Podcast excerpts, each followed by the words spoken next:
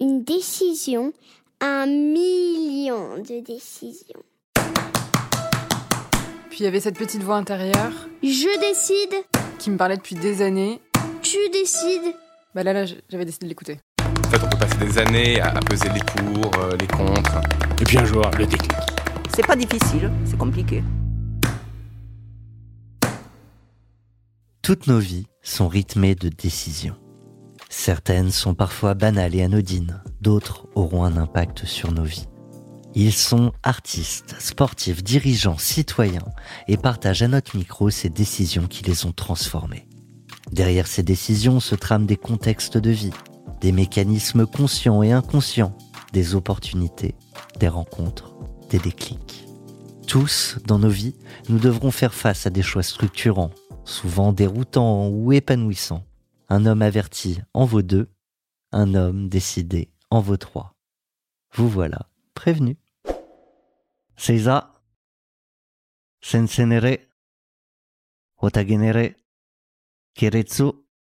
On entre dans le dojo de la vie. Si la vie est un combat, il va falloir gagner chacune des batailles. Aujourd'hui, on reçoit une championne, une sportive de haut niveau. Et euh, bienvenue dans Les Claqueurs, le podcast co-hosté par les membres de la claque. J'ai le plaisir de retrouver David. Salut David. Salut Thomas, salut Alexandra. Salut à tous les deux. Et euh, David va nous faire une petite présentation d'Alexandra.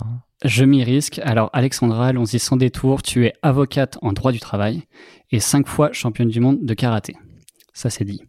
Tu portes donc la robe d'avocate le jour et le kimono de karaté parfois midi et soir pour des heures et des heures d'entraînement. Aujourd'hui, tu n'as plus qu'un objectif à atteindre sur le tatami, les JO de Tokyo cet été. Oui, le karaté t'a tout apporté, comme ce jour de l'année 2012 à l'Accor Arena de Bercy où tu remportes ton premier titre mondial. Un karaté spectaculaire et offensif devant 15 000 personnes qui scandent ton nom. Et un premier titre de championne du monde, cinq autres suivront. Mais il y a aussi des moments plus difficiles, les blessures qui en 2018 te freinent dans ta quête de qualification olympique, sans compter qu'une carrière d'athlète de haut niveau, c'est un peu trop simple pour toi. Alors tu te donnes corps et âme dans de brillantes études pour finalement prêter serment en 2017. C'est ça un peu l'histoire de ta vie, toujours jonglée entre ta carrière de professionnel et ta vie d'athlète. Pour la première fois à ce micro, on reçoit plutôt une kickeuse qu'une claqueuse. Mais ce n'est pas pour nous déplaire, alors merci d'être avec nous aujourd'hui, Alexandra. Eh ben. on- Est-ce que j'ai dit des bêtises Ah non, c'est magnifique. Merci. Alors, t'as, t'as dit que 15 000 personnes scandaient son nom, mais on l'a même pas prononcé. On a le plaisir d'accueillir dans les claqueurs. Alexandra Rekia. Bienvenue. Merci, merci de m'accueillir. Pour préparer euh, cette euh, émission, on t'a envoyé une petite liste d'une douzaine de décisions. On en a choisi trois, quatre, cinq. On n'arrivait pas à se mettre d'accord avec David. Je te propose d'en, prendre un maximum dans le temps euh, qu'on va passer ensemble. La décision la plus difficile que tu as eu à prendre, tu nous as répondu. Quitter le foyer familial à 19 ans ou reprendre le travail en plein parcours olympique. Ouais. Euh, bah, les deux décisions m'ont paru difficiles parce que c'était à deux époques de ma vie complètement différentes. Voilà, 19 ans, euh, j'étais encore euh, une gamine, quoi, une très très jeune adulte. Et euh, ça n'a pas été en effet euh, facile de prendre cette décision-là, sachant que j'étais extrêmement proche euh, de ma famille. Voilà, nous sommes euh, très fusionnels et euh, du coup ça a été euh, difficile. Mais à la fois, c'est un choix qui s'est imposé parce que je stagnais au niveau sportif dans la région lyonnaise et j'ai vraiment senti que j'avais besoin de nouveautés, que j'avais besoin d'être stimulée par de d'autres personnes et euh, d'autres personnes qui avaient côtoyé euh, le haut niveau. Donc euh, j'ai fait ce choix-là et aujourd'hui je le regrette absolument pas. Oui, ça s'est pas imposé à toi, c'est tu l'as choisi. Oui, bien sûr, bien sûr. C'est quoi les, les doutes, les freins, euh, dans d'ailleurs un peu toutes les décisions que tu as eu à prendre dans ta vie qui, ouais, qui t'ont tiré peut-être un moment vers le bas et un moment il a fallu couper l'élastique? Ah, le changement, c'est toujours quelque chose de très perturbant euh, pour l'être humain, euh, je pense quel qu'il soit. Euh, après, voilà, en fonction des personnes, on est plus ou moins enclin à, passer le cap, mais ça reste quand même quelque chose d'assez turbulent et douloureux. Donc, quand on se sent bien dans une situation, qu'on est un peu confortable et que finalement on stagne, en fait, on n'évolue pas, c'est pas toujours facile de, prendre la décision. Euh, mais à la fois, ça reste quelque chose de vital et de nécessaire parce qu'en tant qu'être humain, on est fait pour évoluer. Et quand on stagne pas, en fait, eh ben, c'est comme quand on s'enfonce de plus en plus dans le canapé et qu'on est incapable de s'en relever. C'est un peu, euh, c'est un peu ce côté-là, euh, voilà, où on, sent que l'évolution euh, se fait plus et finalement, on, on se perd, on se perd soi-même. Et c'est à ce moment-là qu'il faut vraiment euh, se réveiller et, et prendre, le, prendre la décision. Est-ce que c'est plus facile de prendre une décision radicale quand justement on est dans cette période difficile de stagnation où, comme tu le disais, on se perd? Je suis, oui, oui, complètement, parce que euh, en fait, c'est là quand on est dos au mur que euh, finalement on réagit euh, euh, un peu comme un instinct, voilà, un instinct de survie. Et, et du coup, après, moi, j'ai pu compter sur certaines personnes au bon moment pour m'aider à prendre cette décision et j'ai pu compter notamment sur ma famille, sur ma belle famille et, et ça a été hyper important pour moi d'être soutenue dans mes choix. Et, et tu, tu parles d'instinct, mais est-ce que tu as des, des tips ou je sais pas, des, des méthodes pour justement te dire là, je prends la bonne décision. Est-ce que tu es quelqu'un qui va, euh, allez, je fais ma petite feuille, je mets les pour, les contre, euh, je vois ce qu'il y a à la fin ou, voilà, est-ce que c'est est -ce très rationnel ou est-ce que c'est vraiment feeling et, voilà, est-ce qu'il est y a certains éléments qui peuvent euh, conduire à ta prise de décision?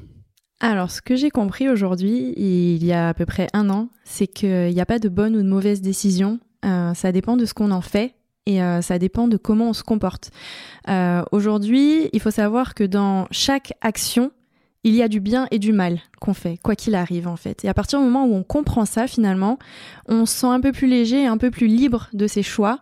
Et euh, quoi qu'il en, quoi, en soit, en fait, dans ce qu'on va faire, il va y avoir une partie euh, qui sera bien, qui sera interprétée comme bien par certaines personnes, et euh, une partie qui sera interprétée comme mal par d'autres personnes, puisque euh, tout est question de point de vue et d'interprétation, et, en, fait on réagit en fonction de sa propre expérience.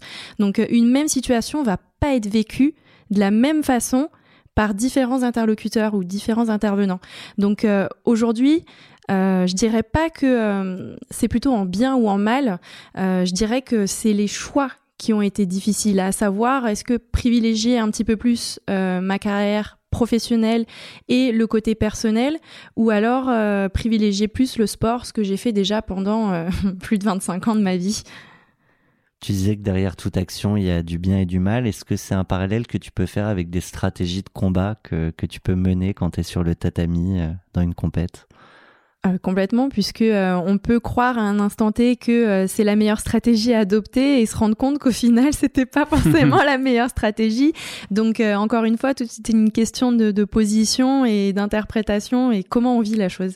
Et à la fin, tu le sais quand t'as la médaille. Ouais, voilà. Quand, quand t'as la médaille, tu peux dire bon, c'était la bonne stratégie. Mais il y a aussi le revers de la médaille, donc. Voilà, quand on gagne, quand on est populaire, ça met aussi une pression sur les épaules, donc ça engendre aussi des choses négatives. Voilà, avoir une médaille, avoir un statut de champion, euh, c'est pas que bénéfique, c'est pas que des choses bien. Il y a aussi beaucoup de beaucoup de pression, beaucoup de choses négatives qui viennent impacter sa vie. Donc, euh, faut en avoir conscience. Faut avoir conscience du prix à payer, quoi qu'il en coûte. T'évoquais euh, dans cette deuxième décision difficile que, que tu as dû prendre, celle de reprendre le travail alors que tu es en plein parcours olympique. On est en plein dedans, hein, finalement, là, je crois. Ouais, c'est Cet ça. été. T'es à quoi? T'es à J-7 mois des Jeux? Bah oui, c'est euh, début août. D'accord. Mhm. Ouais. Et donc, tu as repris le travail. Euh, j'ai, oui, j'ai repris le travail parce que euh, j'ai très bien vécu euh, les premiers mois de Covid. Euh, je me suis entraînée comme une malade. euh, je me suis dit bon, euh, une fois que les deux trois mois seront passés, ça, enfin voilà, on va reprendre le cours de nos vies. C'est juste une petite pause dans le temps. Et euh, en fait, bah, plus les mois ont passé et plus ça devenait compliqué. Euh, en septembre, on n'avait aucune visibilité sur les compétitions. J'ai eu la chance de pouvoir participer à une compétition en France au mois d'octobre. Euh, j'ai bien profité, j'ai gagné. Euh, J'étais hyper heureuse. Et après ça, en fait, j'ai pris un gros coup de massue sur la tête parce que on devait avoir la Coupe de France deux semaines ou trois semaines après, bah, annulée. Et tout s'est annulé très rapidement. Et là, je me suis dit, waouh, non, en fait, euh, je m'entraîne. Finalement, j'ai aucun objectif avant. euh, 2021. Là, on est en 2021, j'ai toujours pas d'objectif en tête parce que on- On les pas, compétitions ouais. continuent de s'annuler au fur et à mesure au compte-gouttes. Et en fait, euh, bah, au mois de novembre, euh, je me sentais euh, pas du tout alignée avec moi-même. Je faisais que pleurer, je me sentais, j'allais m'entraîner, mais enfin, je, j'étais motivée à l'entraînement. Mais en dehors de l'entraînement, j'étais là chez moi, à rien faire, et je me disais, oh, j'ai pas envie de, non, c'est, pas moi, ça me ressemble pas, j'ai, j'ai perdu mon équilibre. C'est quoi C'est le sentiment de pas être maître de son destin, du rythme? Ouais, c'est ça. C'est le sentiment de ne pas avoir d'objectif, de pas avoir de challenge. Je suis quelqu'un qui fonctionne au challenge. Et là, bah, à part euh, m'entraîner, j'avais aucun challenge. Et vraiment, ça a créé un gros manque en moi. Euh, j'ai voilà, j'ai pris sur moi pendant quelques semaines et au bout d'un moment, j'ai craqué. J'ai dit non, mais je peux pas continuer comme ça. C'est pas possible. Et là, à ce moment-là, j'ai pris voilà euh, des conseils euh, auprès des proches et, euh, et puis je me suis lancée. Donc là, tu travailles full-time dans un cabinet d'avocat, Ouais. en droit du travail. Oui. Ça ressemble à quoi la vie, je fais une petite digression, mais la vie du- d'une championne du monde de karaté qui est en même temps full-time, qui prépare les jeux La journée type d'Alexandra Rekia, ça ressemble à quoi? Alors, euh, donc en effet, je travaille euh, full time, sachant que deux jours par semaine, je suis en télétravail pour pouvoir aller m'entraîner du coup au Crêpes à Châtenay-Malabry. Euh, donc, je fais deux séances de karaté spécifiques à Châtenay-Malabry avec un- le groupe France et le groupe olympique. Le samedi matin, je vais m'entraîner à Évry avec mon club. Et ensuite, je fais une séance cardio par semaine en rentrant du boulot le soir ou alors le matin euh, au réveil et euh, une à deux séances de préparation physique plutôt type renfo muscu euh, par semaine. Voilà, ça c'est une, une semaine classique. non mais non non, j'avoue franchement c'est c'est sport. Il n'y a, que- a le dimanche où t'es tranquille. Ouais, j'essaye de prendre un à deux jours de repos. Après, je m'adapte toujours en fonction de ma fatigue. Et ça, c'est vraiment euh, une semaine type, mais ça peut quand même bouger en cours de semaine. Si j'ai une deadline important au boulot ou quelque chose qui tombe urgent pour le client, bah forcément, euh, il va falloir que je fasse sauter un entraînement, que je vais rattraper un autre moment. Donc, il faut savoir euh, être en constante adaptation. En tout cas, j'ai l'impression que le travail t'apporte un, un équilibre euh, et peut-être un épanouissement personnel aussi, de pas forcément tout miser sur euh, de l'incertitude avec les jeux parce que on sait que là c'est encore en, en suspens. Et euh, voilà, l'impression que ça donne, c'est que tu as, une forme d'équilibre euh, qui repose sur tes deux pieds, dans lesquels tu as un peu jonglé toute ta vie, études, puis carrière pro et toujours ce côté sportif. Et là, tu es, bien solide, tu es bien ancré. Comme tu l'as dit, ça a rythmé toute ma vie, euh, mon double projet sport et, euh, et euh, études. Donc euh, j'ai toujours été dans cet équilibre-là, d'avoir une, une sorte d'échappatoire. Quand j'étais en partiel, j'avais le, le, le karaté pour m'aérer l'esprit et quand j'avais des compétitions sérieuses, j'avais les cours pour pouvoir mettre mon cerveau sur, sur autre chose. Et c'est vrai que ces deux dernières années, de me consacrer qu'au sport, ça m'a terriblement manqué. Mhm. Ça a vraiment rompu mon équilibre. Et ça, a été, ça a été assez difficile. J'ai vraiment vécu des moments extrêmement durs euh, fin d'année 2019.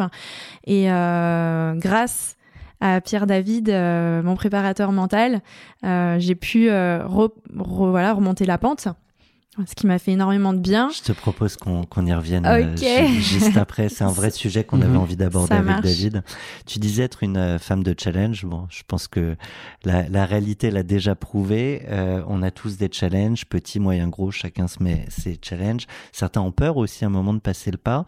C'est qu'est-ce qui fait le, le coup de, de, de rein qui, qui fait que tu, tu, tu mets le coup de pied là où il faut, ou en tout cas que tu vas de l'avant?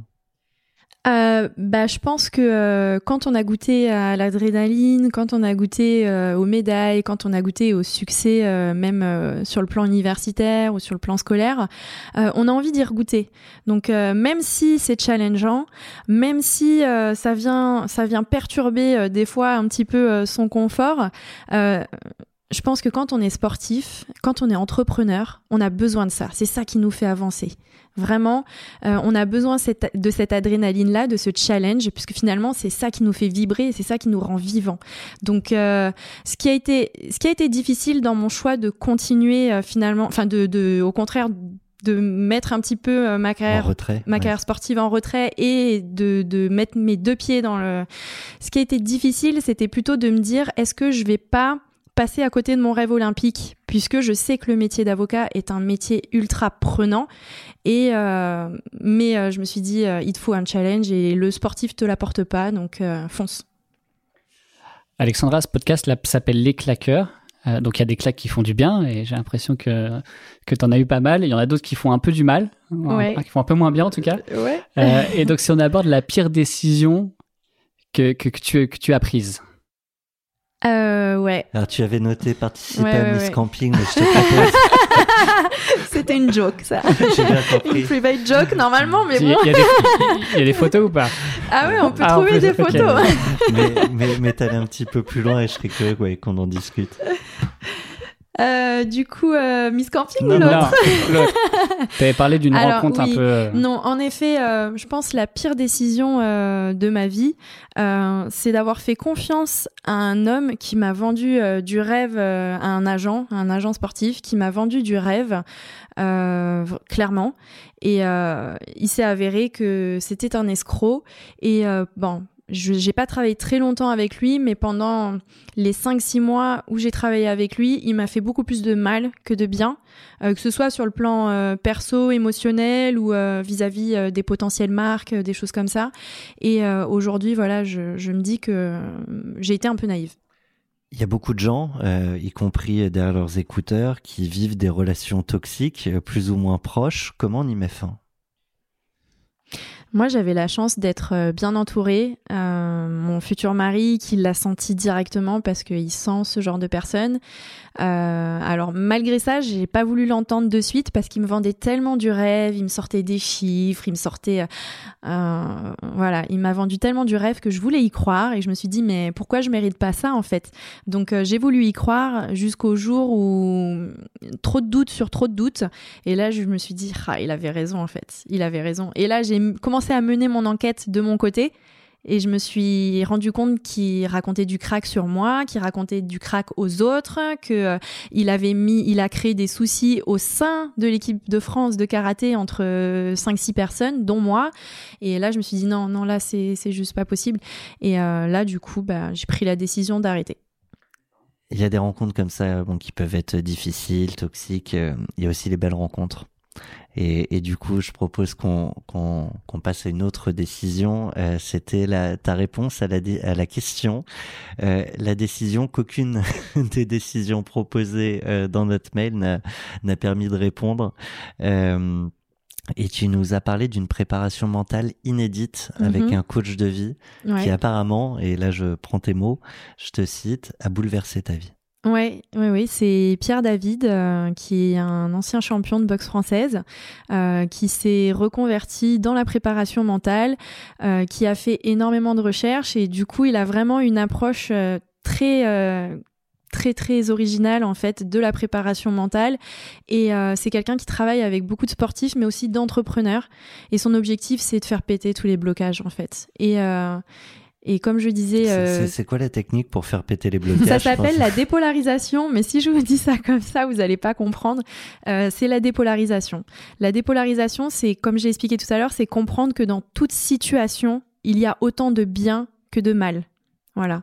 Et ne pas croire que être égoïste, c'est strictement mal, que être gentil, c'est strictement bien.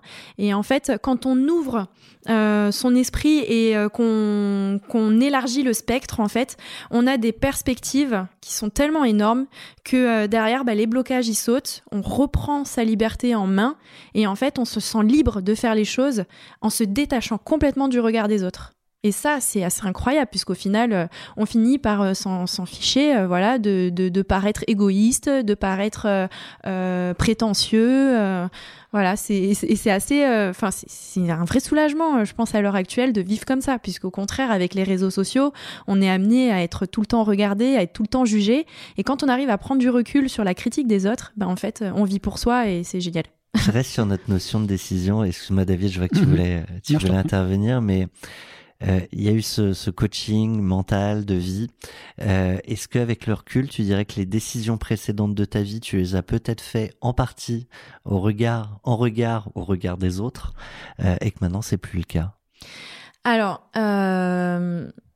je pense oui, je pense oui, oui, oui, puisque systématiquement, j'étais quelqu'un qui, pour prendre une décision, je consultais systématiquement mes parents et fallait que j'ai leur aval. Donc, euh, s'ils étaient pas favorables, ah, ça me chagrinait beaucoup et je suivais pas mon instinct. Donc euh, je pense en effet que il y, a, y, a, des décisions que j'aurais pu prendre par le passé que je n'ai pas prises parce que j'étais pas soutenue par mes parents ou par des amis ou des choses comme ça. Et aujourd'hui, je demande toujours l'avis de mes parents, je prends en considération, mais si ça reste quelque chose que je veux faire, bah aujourd'hui je le fais. Je, reviens juste sur Pierre David et, le, coaching mental. Ça passe par quoi? C'est de la discussion? Oui. Euh, en fait, il a tout un process. Mhm. Euh, c'est pas que de la discussion, mais il a tout un process. Et euh, du coup, il. Comment expliquer ça de façon très simple? Il nous retourne le cerveau, mais en fait, euh, notre cerveau, il est conditionné pour fonctionner d'une certaine manière, à voir euh, que le mal dans certaines choses et que le bien dans certaines choses. Et en fait, il nous aide à comprendre finalement que bah, le monde est polarisé mmh, et que euh, voilà. Et que en fait bah, finalement il faut sortir de, de ces dictates là un petit peu et puis de, de, de ces préjugés, de ses a priori. Et euh, bon, après, il y a tout un process, mais euh, ça serait extrêmement long à expliquer et fastidieux. Euh, j'y vois pas trop d'intérêt. Maintenant, je vais, je vais te demander de parler plutôt sur, sur le futur qui peut paraître, qui peut parfois faire peur. et donc, une des décisions qu'on voulait évoquer avec toi et qu'on se pose tous, je pense, c'est la décision que tu as peur de prendre. Ouais. Et qui était peut-être plus facile, c'était une transition que je voulais faire avec cette notion de, de polarisation permet de mieux prendre des euh, décisions. Ouais, oui, oui. Bah là, je suis en plein dedans. La décision que j'ai peur de prendre, euh, c'est euh, bah, d'arrêter le haut niveau et finalement de me consacrer entièrement à, à, ma vie professionnelle. c'est vrai que là, comme j'ai expliqué, c'est compliqué. Il n'y a pas de compétition. Donc euh, c'est difficile de se projeter euh, sur le plan sportif et à contrario, euh, je suis très engagée sur le plan professionnel. J'ai un retour des clients.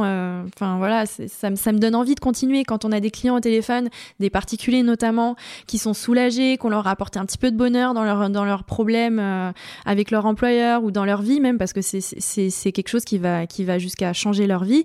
Et ben franchement c'est ça me pousse. Je suis quelqu'un de très empathique et ça me pousse à à continuer dans ce sens-là. Et euh, du coup, bah forcément, là, pour le moment, je mets un petit peu euh, le sport euh, de côté et ça me fait un peu peur.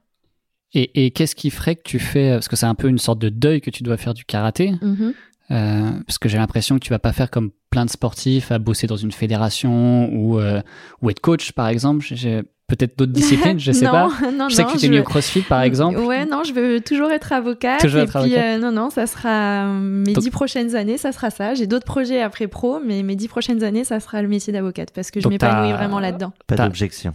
Non.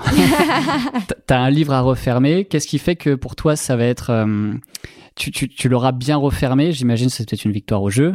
Ce sera plutôt pas mal. Euh, une victoire, une médaille, euh, une participation au jeu, honnêtement, je prendrais, euh, je prendrais tout, parce qu'aujourd'hui la situation est tellement incertaine que finalement, même juste une participation au jeu, même si en tant que sportif, forcément, je vais aller chercher une médaille et la plus belle tant qu'à faire, mais mais ouais, le top, ça serait de, de, de s'arrêter en effet sur les jeux, ouais, ouais. Après, bah s'il n'y a pas les jeux je me serais, je me serais arrêtée sur une victoire, certes une compétition nationale, mais euh, ça sera c'est une victoire quand même.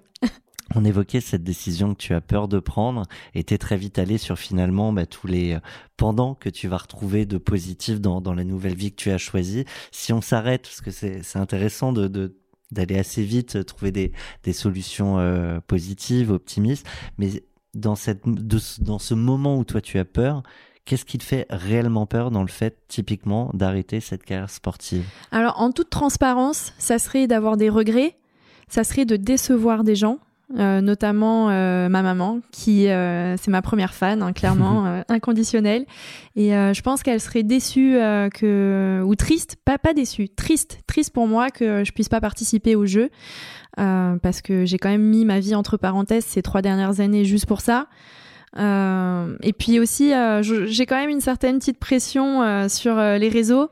J'ai une communauté qui est extrêmement bienveillante, ils sont vraiment géniaux, mais j'ai souvent des messages n'arrête pas, continue, et c'est parfois délicat de lire des choses comme ça, quand au contraire, on a envie de tourner la page et de passer à autre chose, quoi. Donc ouais, ça serait ça. Mm. Ça nous fait une belle transition, David. Je veux bien te croire, Thomas. de quoi tu parles? Je te suis pas.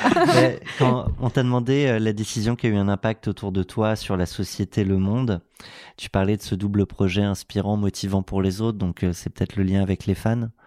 Oui, c'est ça. Euh, clairement, aujourd'hui, le fait que je sois femme, que je sois championne du monde de karaté et que je sois avocate, euh, c'est vraiment Enfin voilà, c'est le retour que j'en ai des gens, c'est que c'est, je suis une personne très inspirante et très motivante. Et euh, du coup, euh, j'ai envie de dire à ces gens-là que c'est pas parce que j'arrête le haut niveau en karaté que, euh, euh, enfin que que je serai plus inspirante ou motivante. j'ai envie de leur dire que au contraire, euh, le combat il se trouvera ailleurs. Que euh, malgré tout, je vais continuer le sport parce que je suis une dingue de sport. Que je continuerai à leur mettre des vidéos de sport. C'est juste que voilà, ça va ça va changer un petit peu. Ma vie va changer un petit peu, mais pour autant. Et con- pardon, concrètement, c'est tu reçois des messages de, de fans sur Instagram qui te disent euh, merci pour ce que tu fais. Qui... Ah oui, moi ça j'en reçois tous les jours. d'accord. C'est Bah, super. oui oui non. J'adore. Enfin c'est c'est ça me prouve que euh, j'ai fait les bons choix dans ma vie et que euh, bah euh, je suis quelqu'un de bien. Donc on a toujours besoin d'avoir cette petite voix qui te dit bah quand même ce que t'as fait c'est chouette et et du coup non non c'est même pour moi ça me ça motive quand je me réveille que j'ai un petit message comme ça bah ça me met du baume au cœur et voilà je me dis pas aujourd'hui je vais passer une belle journée. Et, et ce côté, pardon, ce côté compète, euh, tu le retrouves un peu dans, dans le taf ou c'est euh, t'en as plus besoin? Enfin, tu, c'est plus un élément moteur dans, dans ta vie? Alors c'est plus tant un Parce que le élément karaté, moteur. quand même, t'es face à quelqu'un. Tu... Ouais. Bah après, euh, quand on est avocat, on est face à un confrère. hein. On a, on a, on a une partie Il y a des adverse. similitudes. Ah, il y a, mais il y a Mm. beaucoup de similitudes. Je pense que c'est pas un hasard si j'ai choisi cette profession. C'est juste que je vais, je vais m'exprimer différemment. On va là. Ça va être la... C'est pas la même KT.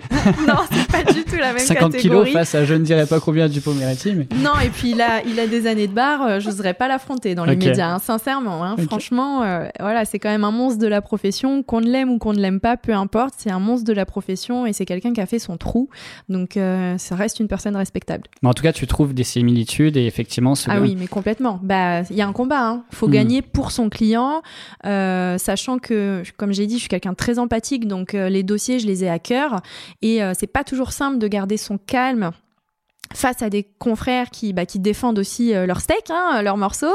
Et euh, bah, des fois, on a l'impression qu'ils sont un peu de mauvaise foi, mais eux, ils pensent exactement la même chose de nous. Donc, euh, c'est Et assez. à euh, donc euh, voilà, Ouais. exactement. Donc euh, du coup, euh, non, non, ça reste, ça reste un combat quand même, mais euh, le but c'est de l'emporter pour pour son client, quoi. Alexandra, tu inspires euh, bon nombre euh, d'hommes, de femmes, de jeunes et de moins jeunes. Euh, on peut être inspirante et inspirée. Est-ce que toi aussi, tu, as des inspirations, des personnes comme ça qui, tu, tu les regardes et Euh, ouais. Il y a des personnes qui m'inspirent, il y a des personnes que je trouve extrêmement courageuses. Je pense souvent à mon amie Jessica, mon amie Jessica Hugues, qui est une ancienne karatékate, euh, aujourd'hui euh, maman. euh, Enfin voilà, elle a une maladie euh, orpheline euh, au niveau des yeux qui fait qu'elle voit extrêmement mal et qu'elle sait depuis qu'elle a 8 ans qu'elle finira par devenir aveugle. Et je la trouve extrêmement courageuse dans son quotidien parce que euh, a toujours fait en sorte que sa maladie, bah, c'est une maladie qui se voit pas. Donc euh, malheureusement, il y a que elle qui en a conscience et pour autant, euh, elle a toujours refusé d'avoir ce statut un peu d'handicapé. De... Et je la trouve extrêmement courageuse dans son quotidien. Et beaucoup auraient pu se dire je ne vais pas faire de la compétition parce que freinée euh, par, par cette maladie. Oui, c'est une, une fille qui n'a peur de rien, de toute façon. Et justement, c'est son tempérament, son courage. Et puis, euh, ouais, elle est, elle est culottée comme fille. Donc, moi, je, je l'admire beaucoup. J'avais une petite aussi, euh, une petite décision que j'aurais voulu aborder. euh, que- euh, moi, m'a fait rire. euh, Peut-être moins toi. Je sais pas. C'est la décision que t'as pas su tenir. Je pense que ça va parler à pas mal de monde. Ah ouais Donc là, il y a un sujet, j'ai l'impression. Est-ce que tu te souviens de ce que tu nous as répondu? Ouais, la diète. La diète, la fameuse diète. Ouais. Ouais, ouais, c'est Mais vrai que tenir j'ai tenu. Ouais, ouais, bah justement, euh, Romain, l'ami, euh, le, le compagnon de mon ami, de mon amie Jessica, m'a fait une diète euh, que j'ai tenue pendant deux ans et que j'ai été ravie de tenir pendant deux ans parce que j'ai jamais été autant en forme que pendant ces deux années-là. Euh, mais c'est vrai que je suis quelqu'un de très gourmande et contrairement à ce qu'on peut croire et à ce que je montre sur les réseaux, je suis quelqu'un qui mange extrêmement mal. Je sais tout ce qu'il ne faut pas faire et je le fais. Voilà. Tu prends la décision de le faire. je prends la décision de le faire en conscience. Tout à fait. Et sans culpabilité. Non, Ouais. bah après, euh, voilà, euh, là par exemple, euh, j'ai pris un ou deux kilos, je me dis non, ça me plaît pas, donc euh, j'ai envie de, je vais réguler, mais c'est vrai que En même temps, je, Je- comprends, hein, parce que quand on arrivait chez toi, ça sentait très bon. Oui. Effectivement, effectivement. il Je m'aide pas non confirme. plus, c'est sûr. Je serais Non, incapable en vrai, de il, tenir il la mange beaucoup mieux que moi, lui. Non, non, mais voilà, je suis quelqu'un qui va manger des chips, des bonbons, euh, et après du chocolat, et tout ça dans la même heure, quoi. Donc c'est c'est n'importe tu, tu quoi, fais peut-être attention à l'approche d'une compète pour euh, descendre de ta caté. euh, ouais. Ah oui, non, mais là, en fait, ça fait un an que je fais un peu n'importe quoi parce qu'il n'y a pas de compétition, en effet. Donc, euh, bon, Tu combats en 50 No- kilos, c'est ça? 50 kilos, c'est ça. Donc là, euh, si clairement, dans un mois, il y a une compétition, il va falloir que je me mette à la diète, oui. Là, là, si c'est pas euh, indécent, tu t'es à combien? 52. Ouais, donc 2 kilos à perdre pour une compète. Oui. Alors, ça ne se demande temps- évidemment qu'il y a une sportive. en même temps, 52 2 kilos quand tu fais 50 kilos, c'est quand même beaucoup. Ouais. À la claque, on est aussi des compétiteurs. On s'est fixé quelques ambitions, quelques objectifs, euh, à savoir euh, transformer le monde avec des décisions très concrètes euh, qu'on peut mesurer et qui auraient un impact sur l'environnement et la planète. Euh, on t'a envoyé toute une petite liste qu'on peut retrouver sur le mouvement, le site du mouvement La Claque. On va te proposer de choisir une de ces décisions et Ouais. de nous dire si parmi toute cette liste, il y en a une ou, ou d'autres que tu te sentirais jamais de prendre ou pas tout de suite. Donc on commence par celle que tu t'engages à prendre ou que tu as déjà prise. Oui, Ouais. alors euh, je me suis dé- déjà engagée euh, à prendre cette décision-là, je l'ai déjà prise. Je décide de ne plus acheter de bouteilles en plastique. Donc là, on voit que y a, t'as une gourde sur la table. Oui, On le voit pas, on l'entend. On l'entend, Tu peux oui. l'ouvrir et, et- et la verser sur la table. Il n'y a pas de verre. Ah, on a le bruit, je pense. Donc ça, j'imagine, c'est des euh, par rapport à des aspirations écologiques que tu as qui sont récentes. C'est ça, tu nous en as un petit peu parlé hors, euh, hors micro. oui euh, bon, quand on prend de l'âge, euh, on s'intéresse. Prendre la C'est- bouteille. on prend de la bouteille, Facile. ouais. Non, voilà, on s'intéresse un peu plus, euh, on s'ouvre un petit peu et on s'ouvre au monde. Et euh, c'est vrai que euh, ces deux dernières années, je me suis sensibilisée à, à l'écologie et voilà aux, bienfaits pour la planète. Et voilà, j'ai pris plusieurs décisions dans ma vie pour essayer de soulager un petit peu la planète, dont le fait de ne plus acheter de bouteilles en plastique et de prendre l'eau du robinet, de la filtrer à l'aide de charbon de bois et voilà. Super. Et donc, tu Est-ce dis- est-ce que quand on prend de l'âge, on perd sa beauté plastique? C'est c'est une question qui restera. euh, ah bah ça après il y a le sport pour ça. On peut être très beau à tout âge. Euh, C'était juste pour la, la formule, et Mhm. laquelle tu ne te sens pas de, de choisir et de décider? Alors je dirais euh, de me limiter à une viande par semaine. Pour l'instant, euh, je suis pas encore prête pour ça. T'avais déjà réduit? J'ai déjà réduit. En effet, euh, avec la prise de conscience, euh, enfin voilà, le- on a réduit. Euh, on achète euh, chez le boucher. Voilà, on n'achète plus euh, en- dans les gros commerces euh, les produits ultra transformés avec les injections d'eau et tout plein de merde dedans. Voilà, donc on, a- on, ach- on achète moins de viande, mais on l'achète de bonne qualité et chez le boucher, donc on consomme local.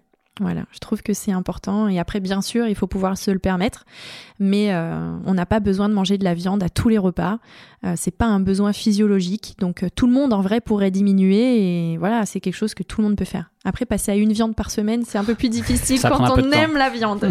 Et, et juste là, là, tu parles d'aspiration écologique, mais euh, moi j'étais intéressé pour euh, avoir ton avis sur euh, est-ce que c'est une légende urbaine que le fait d'a- d'arrêter la viande justement, ça, ça aussi a des bienfaits physiologiques et tu t'es senti, je sais pas, encore plus forte dans ton sport ou, ou- ou c'est une légende totale urbaine? Alors, Je dis ça parce que j'ai vu Game Changer sur Netflix il y a oui, pas longtemps. non, mais c'est un peu orienté comme documentaire, donc forcément, hein, il y a des lobbying qui se font. Et euh, après, ce qui est sûr, c'est que ça ne m'a pas impacté physiquement de réduire ma pas consommation de viande. Oui, non, non, Ouais, voilà, ça ok. m'a pas du tout impacté euh, en termes de, de fatigue physique. Et au contraire, je trouve que ma digestion, elle est meilleure depuis Mhm. que j'ai arrêté et le lait Et le lait, euh, le lait de, de vache ou le lait, ouais, le lait de vache. Depuis que j'ai arrêté le lait de vache et que j'ai diminué ma quantité de viande, euh, vraiment, je digère beaucoup mieux. J'ai moins de coups de barre. euh, je me sens, euh, oui, je me sens plus en forme, oui. Tu as choisi d'arrêter le plastique. Si tu devais challenger trois copains demain sur les réseaux, sur ton Instagram, à te suivre dans cette décision, est-ce que tu vois et tu identifies à qui tu pourrais... Ouais, Alexandra Ferracci, euh, qui en plus a un partenaire, euh, elle, elle est corse, elle a un partenaire euh, local qui lui fournit des bouteilles, donc Karatéka qui est karatéka, ouais. Ok. donc je la challenge d'arrêter les bouteilles en plastique et notamment la Saint-Georges. Ou de faire changer son partenaire.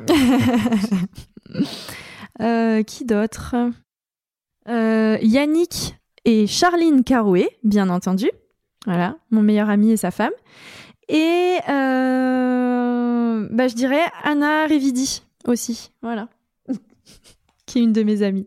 Eh bien, tu nous diras si t'ont suivi dans, dans ce challenge. En tout cas, euh, vous On les tous, taguera sur le podcast. Voilà, vous Ouais, tous, ouais, vous ouais. pouvez, euh, vous qui nous écoutez, euh, participer à un ou plusieurs des challenges. Évidemment, pas obligatoirement tous. Euh, merci beaucoup, Alexandra. Merci à vous, c'était super chouette. Si on veut te suivre, c'est plutôt Instagram, je crois. Instagram et Facebook également. Ok, super. Ouais. Bah, n'hésitez pas et merci, euh, merci pour ce moment. Merci de nous avoir accueillis chez toi euh, aujourd'hui. Merci, Alexandra. Avec plaisir.